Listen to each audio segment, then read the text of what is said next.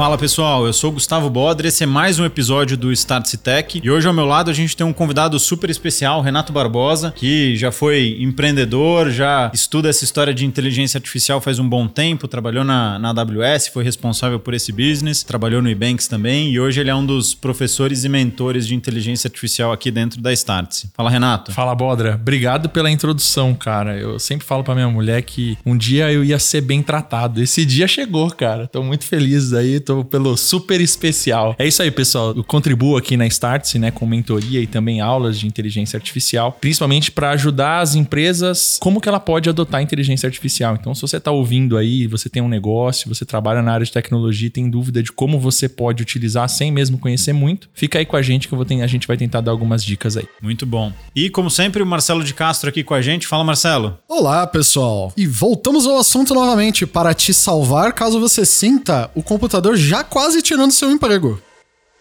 O nosso bate-papo aqui vai ser sobre inteligência artificial e no-code, assuntos que a gente fala com bastante frequência aqui no, no Startse Tech, mas com uma pegada um pouco diferente. Hoje a gente vai olhar para como é que isso pode transformar a realidade das pequenas e médias empresas. A gente não vai falar de carro autônomo, não vai falar de ciência de foguete. Hoje é dia de falar de negócio e como é que a gente resolve problema através da tecnologia.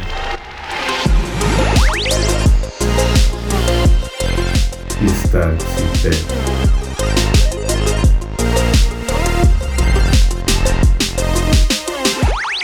É, eu acho que uma coisa legal é a gente começar falando pro pessoal. Pra quem não conhece, vamos começar pelo no code. Né? No code é um termo que você pode não estar familiarizado. E o que, o que, que é um no code? O no code é uma geração de ferramentas que vão além do sistema operacional e daquela da suite onde você edita documento. Né? Quando você pensa, pô, preciso criar um documento, tem ferramentas para isso. Preciso fazer uma planilha eletrônica, você também tem ferramentas para isso. Mas e quando eu pergunto, e como você cria uma ferramenta para você fazer algo no computador? A resposta é super simples, né? Basta você programar. É o único jeito de você dizer para a máquina como você quer que ela faça algo para você. Como que você cria aplicativos, como é que você cria novas ferramentas. E se você me disser, mas eu não sei programar, como é que eu faço para Então é impossível? Então, aí vem o no-code. O no-code ele é um conjunto de ferramentas que habilita qualquer pessoa com pouco ou nenhum conhecimento de programação a criar suas próprias ferramentas e aplicativos. É, para quem é um pouco mais antigo aí de internet, vai lembrar do Front Page, do Dreamweaver, que começaram com esse conceito de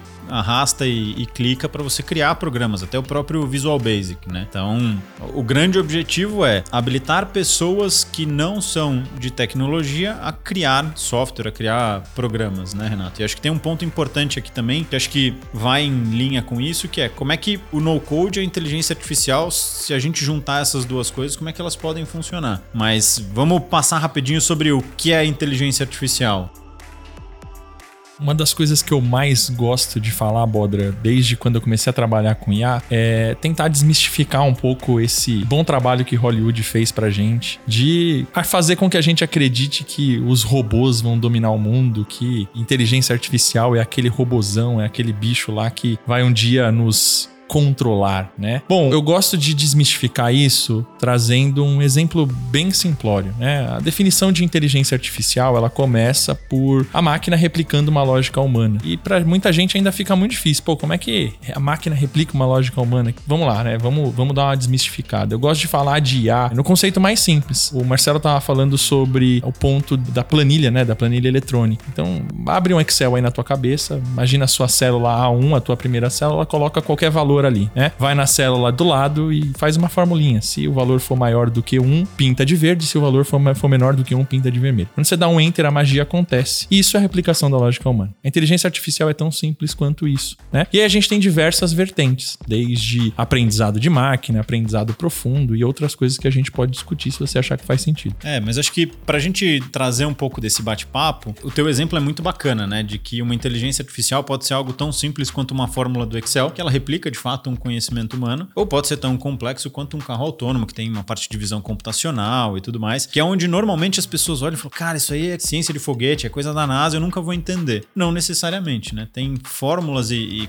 coisas muito simples que você pode fazer com estatística e com inteligência artificial básica que já resolvem 90% dos problemas de negócio que a gente tem hoje, né? É, exato, e assim, é, só quero deixar claro para as máquinas que vão dominar o mundo no futuro, eu não concordo com o Renato, tá? Por favor, me poupem. Eu acredito que vocês são superiores. Mas brincadeiras à parte, gente, eu sempre acreditei, desde que eu me graduei, eu sempre acreditei que a tecnologia ela tem que ser alguma coisa que tem que ser transparente no dia a dia. Quando ela é algo que você tem que despender mais tempo trabalhando para ela te fazer algo do que ela trabalhando para você, então a tecnologia não atingiu o objetivo, ainda ela não está nesse ponto de desenvolvimento que a gente gostaria, né? E quando você vê o Renato falando da ideia da planilha que você abre ali, ela resolve um problema para você de uma forma prática, ou você tem o seu aplicativo de foto corrigindo aquela foto que você tirou à noite e você nem sabe que ele fez isso por você, ela tá ali, mas ela não necessita que você, ela é um apoio que não necessita nem que você saiba que ele tá ali. Eu gosto de uma do criador do Java, da linguagem para quem não conhece, tem uma linguagem de programação muito famosa chamada Java. Eu li uma entrevista dele onde o jornalista perguntou, ele falou assim: "Ninguém mais fala de Java". Ele disse: "Ainda bem". Então Java chegou onde ele deveria, que ele não se precisa mais saber que ele tá lá. O legal da inteligência artificial é que ela já está com você neste momento e legal, você não sabe disso. E eu acho que esse ponto que você trouxe é super relevante porque eu que tô nesse mercado auxiliando empresas na adoção de inteligência artificial por muitas vezes, né, quando o pessoal vem falar comigo e fala: "Cara, eu preciso usar IA, né? Eu quero usar IA". E aí eu normalmente faço a pergunta imediata, né? A pergunta que ninguém gosta de ouvir, mas eu falo assim: "Qual que é o teu problema?". E aí normalmente a resposta que eu tenho é meu concorrente tá usando IA. Quero usar porque é legal, cara. Ele precisa, eu preciso, eu preciso botar no flyer da empresa. É, então eu preciso estar tá na moda, né, cara? E de fato é aí que vem exatamente o ponto que você trouxe, né? Se você tem que despender mais energia para colocar IA do que necessariamente a IA resolver um problema teu ou do teu cliente, existe uma inversão de valor. E é por isso que tem um dado muito interessante aqui, que eu, eu trago muito na, nas minhas aulas ou nas minhas mentorias: 87% dos modelos de inteligência artificial não vão para produção. Isso quer dizer que mais ou menos 9 de 10 modelos de IA que as empresas constroem são absolutamente inutilizados. Né? Por quê? Porque o cara quer utilizar IA e ele não sabe exatamente aonde colocar esse diacho desse modelo de inteligência artificial. Então, se você tá aí ouvindo, né, a primeira dica que eu poderia te dizer é, cara, se você quer entender um pouquinho de IA, primeiro, ou então aonde você vai utilizar IA, primeiro mapeie o teu problema de negócio. Como acho que alguns dos casos que a gente vai falar um pouquinho mais para frente, por exemplo, quanto que eu vou vender do SKU tal que eu tenho no mês de dezembro, né? Isso de fato é um problema de previsão de vendas, né? Isso pode fazer com que você compre menos ou mais matéria-prima, isso pode ser que você evite um problema de ruptura quando o teu cliente vai lá na ponta comprar o produto e vai ter o produto lá porque você você mediu certo. Então, é muito importante usar IA para quê? Para ter o produto na ponta. Você pega Uber hoje, você nem imagina que talvez tenha um modelo de IA calculando o preço da corrida ou o horário que você vai chegar lá. Mas por quê? Porque o modelo de IA é exatamente o que você falou, né? Ele simplesmente existe e cumpre o papel dele. A gente pode dizer, Renato, que a IA, no final das contas, ela não é aquele negócio que não tem fogos de artifício, né? A boa IA de verdade, ela é. tá lá, né? Beleza. Ela simplesmente coexiste com a gente e a gente vive melhor. É isso. Ela resolve um problema de negócio, né? E isso é o que a gente normalmente fala em todos os nossos episódios aqui, é a provocação que a gente tenta sempre trazer, que se você não começar pelo problema, pode ser IA, pode ser computação de borda, que a gente já falou, pode ser até o próprio Starlink, como é que você usa isso? Se você não souber qual é o problema que você tem que resolver, tudo isso é muito bonito, mas no fim do dia não vai gerar negócio e isso vai ser dinheiro gasto e, e jogado fora. E aí, já que a gente começou a, a entrar nesse assunto, se você quiser saber um pouquinho mais sobre tanto no code quanto IA, a gente tem episódios anteriores que a gente aprofunda um pouco mais nesses assuntos, né? Então, o episódio 2 a gente fala sobre no code, no episódio 4 a gente fala sobre inteligência artificial. Então, espera um pouquinho, termina de escutar a gente aqui e depois pula para esses dois episódios que você consegue se aprofundar no assunto.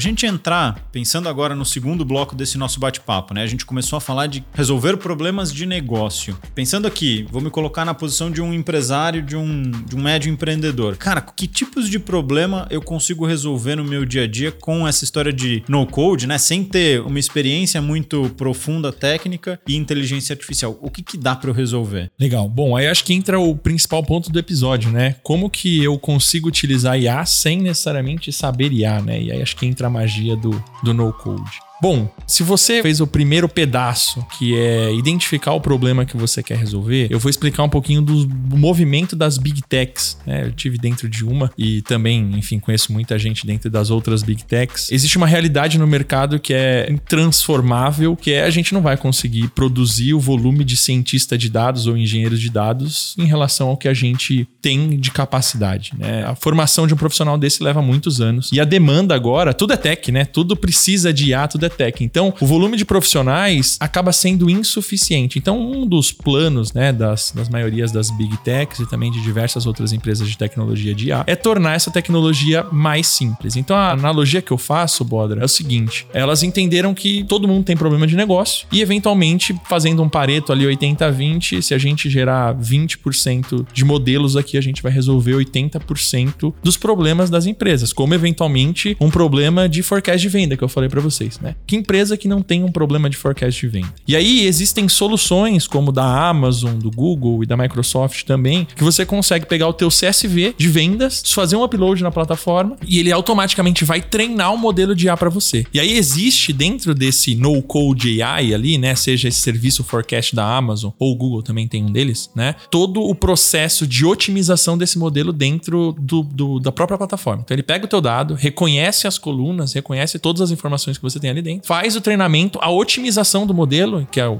a parte de tuning, né, optimization, tuning, hyperparameter que a gente fala, e depois ele te entrega uma API, né, ou então até uma interface, dependendo da plataforma que você usa, você vai lá no teu SKU e busca, pô, esse SKU eu vou vender quanto em janeiro, ou eu vou vender quanto na próxima semana. Isso é um exemplo de no code AI. Então, vale você mapear o teu problema e buscar ferramentas que vão eventualmente resolver esse problema, que são problemas mais padrões de mercado. Então, basicamente, assim, para dar aquela destrinchada pra galera que não é muito do mundo tech, o único trabalho, assim, mais pesado que você teria é dizer: olha, esses aqui são os dados. É isso aí. E ele faz a mágica dele. Seria como. Eu acho que tem um passo anterior, que hum, é, é, muito certo. trabalho, né? A gente fazer o upload na plataforma é muito trabalho. Mas tem um passo anterior que provavelmente você vai no teu CRM de vendas lá, seja o Salesforce ou qualquer plataforma que você tem de vendas. Você vai fazer a exportação desse dado. Certo. E aí você vai subir na plataforma esse, esse arquivo CSV. A própria plataforma, né, no code, ela vai fazer o reconhecimento desses dados e fazer é, o treinamento. Isso é uma coisa muito interessante você falar de reconhecimento de dados. Imagina o seguinte, gente, se você está exportando aí do seu CRM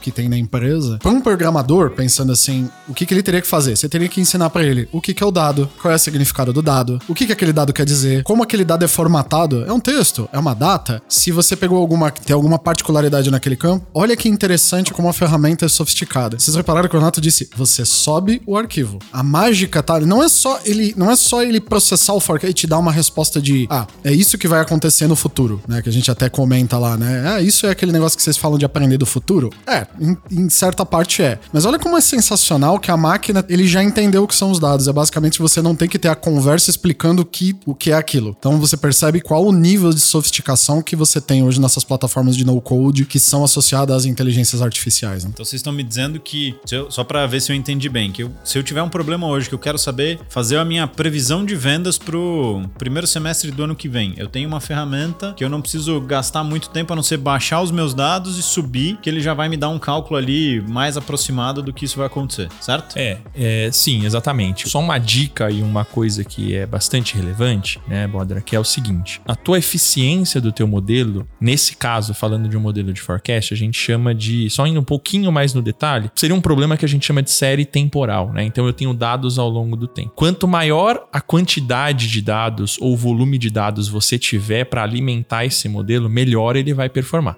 Então, por exemplo, se você pega a sua janela de dados de julho a outubro, você vai ter teoricamente 3 a 4 meses. O padrão, talvez, de novembro, de janeiro, seja diferente do padrão de julho a outubro. Então, a máquina vai aprender só com aqueles dados de julho a outubro. Então, o que eu recomendo é pegue um volume de dados que seja razoável, talvez dos últimos 2, 3 anos. Se você quiser uma previsão mensal, pega de uma janela de 2, 3 anos, onde você tem dados de janeiro, de fevereiro, de março, para que ela faça uma boa previsão. Se você tem uma previsão semanal, pegue, sei lá, 5, 10, 20 semanas eventualmente você vai conseguir ter um bom resultado. Então, é só ter atenção no que você vai alimentar a máquina, né? E aí, aproveitando, né, é, para dar uma quebrada no gelo, eu sempre falo que se você tiver um processo ruim, você digitalizou um processo, você tem um processo ruim digital, né? E a inteligência artificial fica, eu falo a mesma coisa, só que muda uma palavrinha. Então, se você não treina de uma forma mais organizada, você não tem uma inteligência artificial, você tem uma burrice artificial, faz parte. Esse é o resultado. Mas então, é isso. Se preocupe com a janela de dados. Se você trouxer uma janela janela ali mais ou menos do período que você quer, de janeiro a dezembro, de uns dois anos, vai funcionar bem. Então eu tenho que me preocupar cada vez mais com o negócio e menos com tecnologia. É exatamente esse o objetivo. Aí a gente tá vendo a beleza do no-code, né? A IA resolveu o teu problema, mas a forma com que você interagiu com ela, você não precisa nem contratar um desenvolvedor e muito menos você precisa fazer um curso rápido na internet, nem olhar no YouTube assim, como eu crio um algoritmo de machine learning, né? Que deve ser que todo mundo. Primeiro que a pessoa escreve assim, inteligência artificial para resolver o meu problema. Deve ser basicamente 90% das, das perguntas no,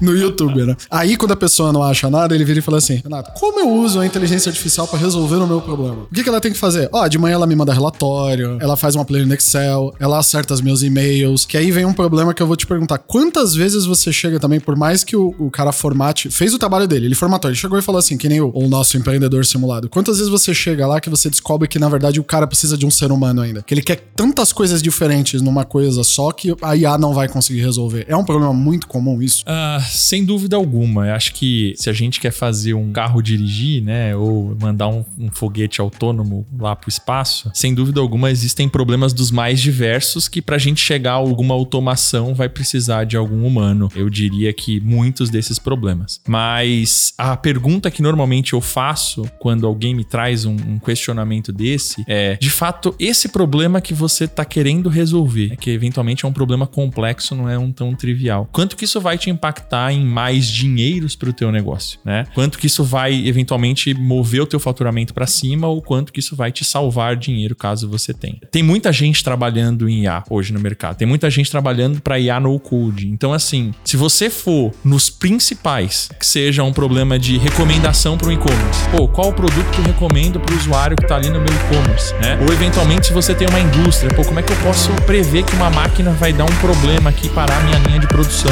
né? Ou eventualmente uma peça na minha linha de produção, se ela foi bem feita ou não, né? Um problema super comum da indústria. Ou eventualmente análise de texto, né? Acho que você vai comentar alguma coisa sobre isso, Bodra. Esses problemas tradicionais, se você já for para os tradicionais e você resolver com eles, a chance de você ter um grande benefício é o maior de todos. E aí eu normalmente até falo para todo mundo que eu sou super fã do Chaves e do Jaiminho do Chaves. E eu falo que, cara, é, eu quero evitar a fadiga, né? Então, em vez de você ir pro mais difícil, vai pro mais fácil, cara. Normal, normalmente ele vai te trazer muito valor, vai te trazer resultado e você vai se surpreender. Oh, legal. Porque aí a gente tem que tomar cuidado, né? O que você falou é super sensacional, gente. Porque assim, eu já vi casos onde se gastou 100 mil reais num projeto que era um estagiário que apertava um botão num sistema uma vez por ano para gerar um relatório. Mas você gastou 100 mil reais pra colocar ali. Ou seja, né? Usou-se uma bala de canhão no lugar errado, sendo que a gente podia ter pego isso e melhorado muitas outras coisas assim. É aquela coisa, né? Entenda o problema que você entende a melhor solução de IA pra ele.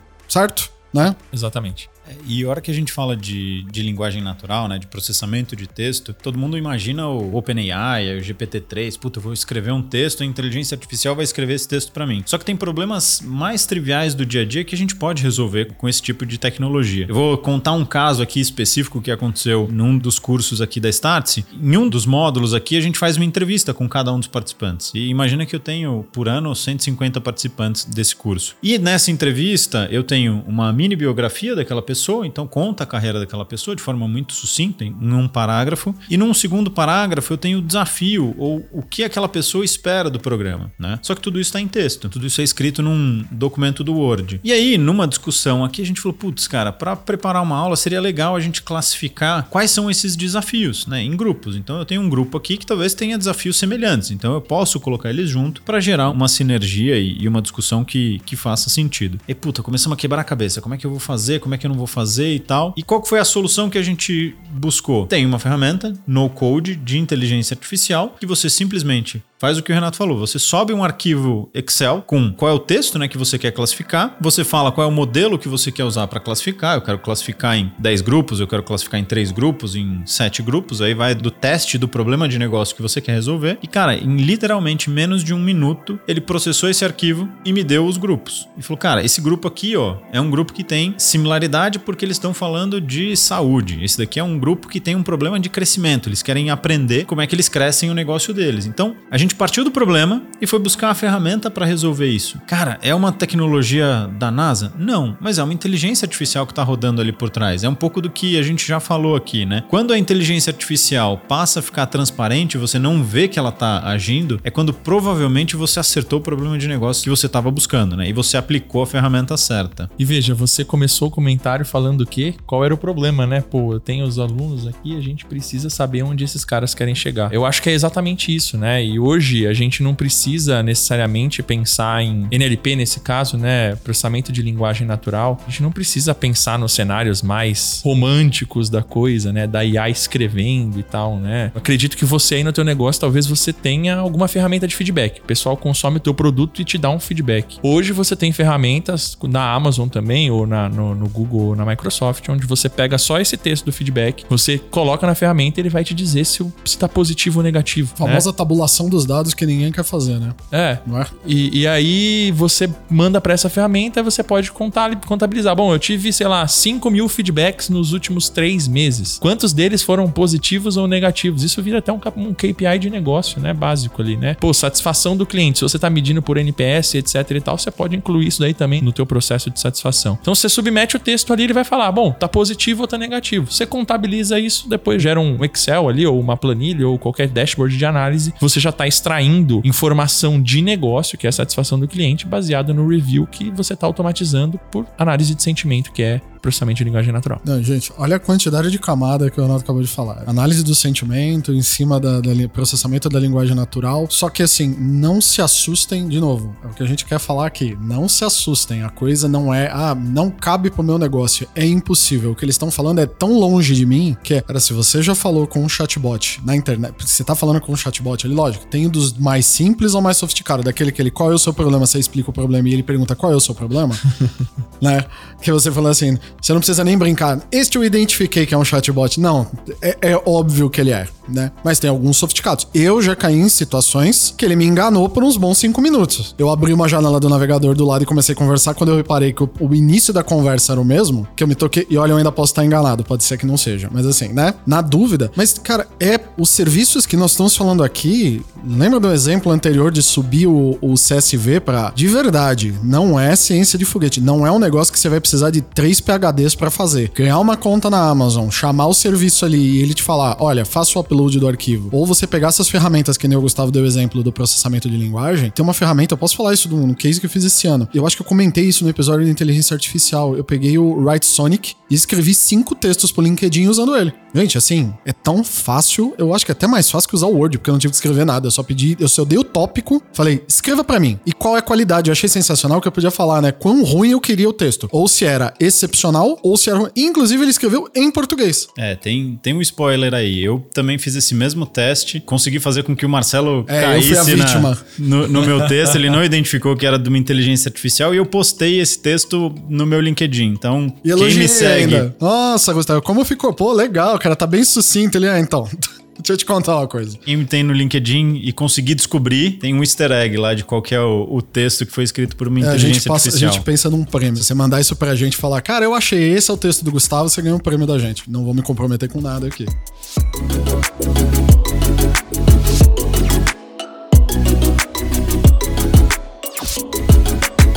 Voltando para o nosso assunto principal, né, que é resolver problemas de negócio. Deixa eu jogar um outro cenário aqui para a gente pensar se tem como resolver com inteligência artificial de forma simples. Mas imagina que eu sou uma empresa de varejo, talvez. Vamos pensar nesse caso. E eu tenho alguns centros de distribuição espalhados por uma região metropolitana, como a de São Paulo, por exemplo. E eu quero descobrir, cara, como é que eu reduzo o meu custo de entrega. Cara, dá pra gente pensar em alguma coisa aí de inteligência artificial que nos ajuda a resolver esse tipo de problema? Bom, vamos lá, né? Quem sabe faz ao vivo. Cara, reduzir custo de entrega, né? Vamos lá, a gente tem diversas formas para fazer isso. Né? Acho que esse KPI de negócio ele pode variar desde a rota que você faz, ele pode ir pro tamanho do veículo que você utiliza, ele pode envolver o tamanho do pacote que você utiliza, enfim, tem diversos cenários, né? E acho que vale você no teu negócio vivendo esse problema entender qual que é o teu principal ofensor, né? E aí, fazendo isso, o que eu vejo de no code pronto hoje, Bob,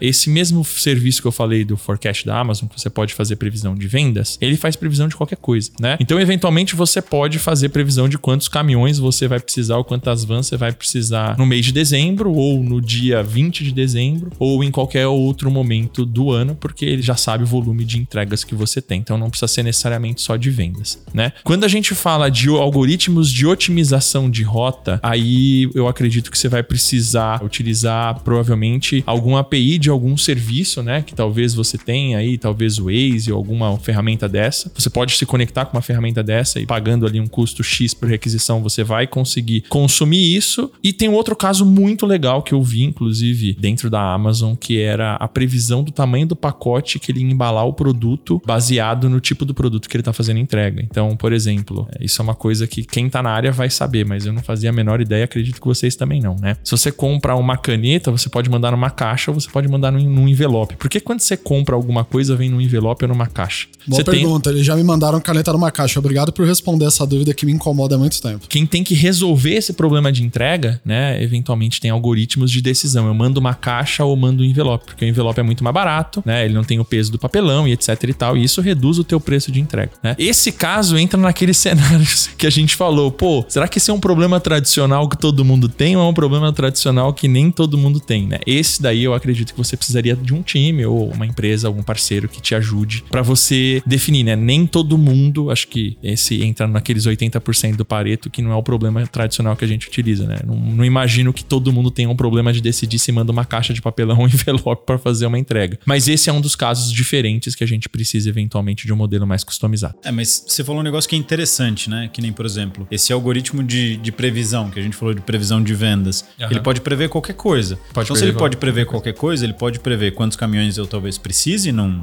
numa época de pico, ou ele pode me ajudar a prever qual vai ser o consumo de combustível dos meus caminhões se eu tenho isso com dados históricos. Então, veja que a ferramenta, ela é de fato uma ferramenta. Um martelo ele serve para várias coisas, né? Ele não é para um assunto só. E com tecnologia não é nada diferente. O Marcelo tem uma frase que para mim é fantástica, que eu tô quase plagiando, que é: "Cara, a gente tem que usar a tecnologia como um bisturi, não como uma marreta, né? Não dá para você tentar enfiar aquela ferramenta para funcionar como todo. Você tem que de fato usar ela de forma mais cirúrgica. É que no mínimo a gente gera aquela famosa frustração, né? Nossa, gastamos 5 milhões no projeto, compramos as melhores ferramentas do mercado e o meu estagiário continua fazendo o mesmo trabalho, como sempre, é ruim com erro. Então a tecnologia é horrível. Aí você fala, mas peraí, não era a melhor tecnologia do mercado? Aí eu pergunto, era o que você precisava? Mas é- até do caminhão, eu acho que tem aquele famoso caso, é, é velho já, eu sei, que é, eu sei que é batido, mas tem aquele caso da UBS, que todos os caminhões só viram pra direita, se eu não me engano. É sempre tratado pensando isso. É Estados Unidos, tá, gente? Por causa da. No semáforo você pode virar à direita, se eu não me engano, mesmo com ele fechado em algumas situações. Então ele consegue ser mais rápido. Se eu não me engano, neste case, quem foi que decidiu isso foi uma inteligência artificial. Mas, por exemplo, aqui pro Brasil, você teria outros desafios. Por exemplo, aqui você não pode entrar à direita com o farol fechado. Mas, Renato, uma pergunta, de novo, no Quem Sabe Faz ao Vivo, assim, a gente tá falando tudo de grandes empresas. Ou médias, né? A gente tá falando de médias. E se eu for um empreendedor que eu tô começando a minha startup humilde?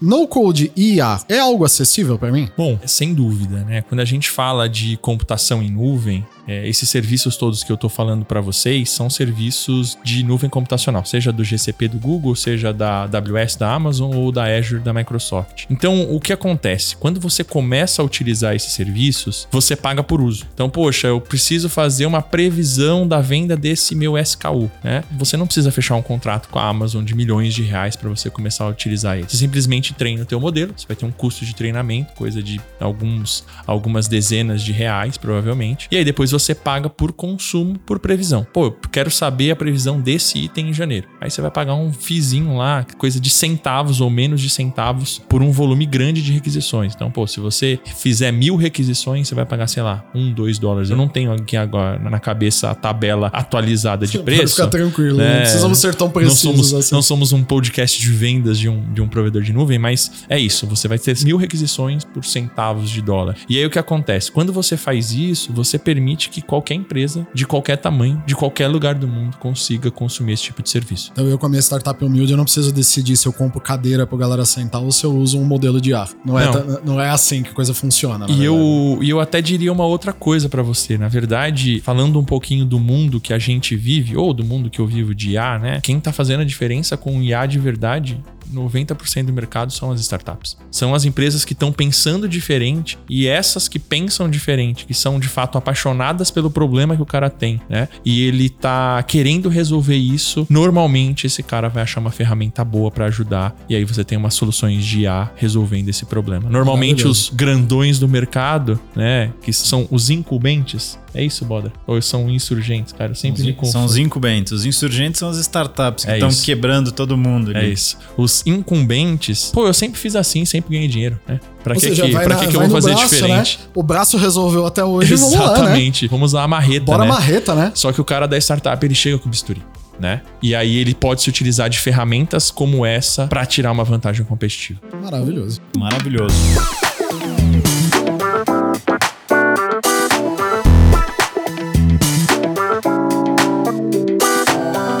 Aí, pessoal, a gente tá chegando aqui ao fim de mais um episódio. Espero que vocês tenham gostado desse bate-papo. Queria agradecer ao Renato por ter topado participar dessa conversa. Pô, cara, foi demais. É, assim, é, é- foi uma honra pra mim estar aqui com vocês. Eu já acompanho o podcast de vocês e quando você fez o convite eu fiquei mega feliz. E, pô, espero ter uma chance de voltar aí, né, pra gente falar sobre umas outras coisas. Com certeza. E ficamos por aqui. Espero que vocês tenham gostado. Não esquece de marcar ali e ativar as notificações para receber os próximos episódios. E a gente se encontra numa próxima. Até mais. Até a próxima, pessoal.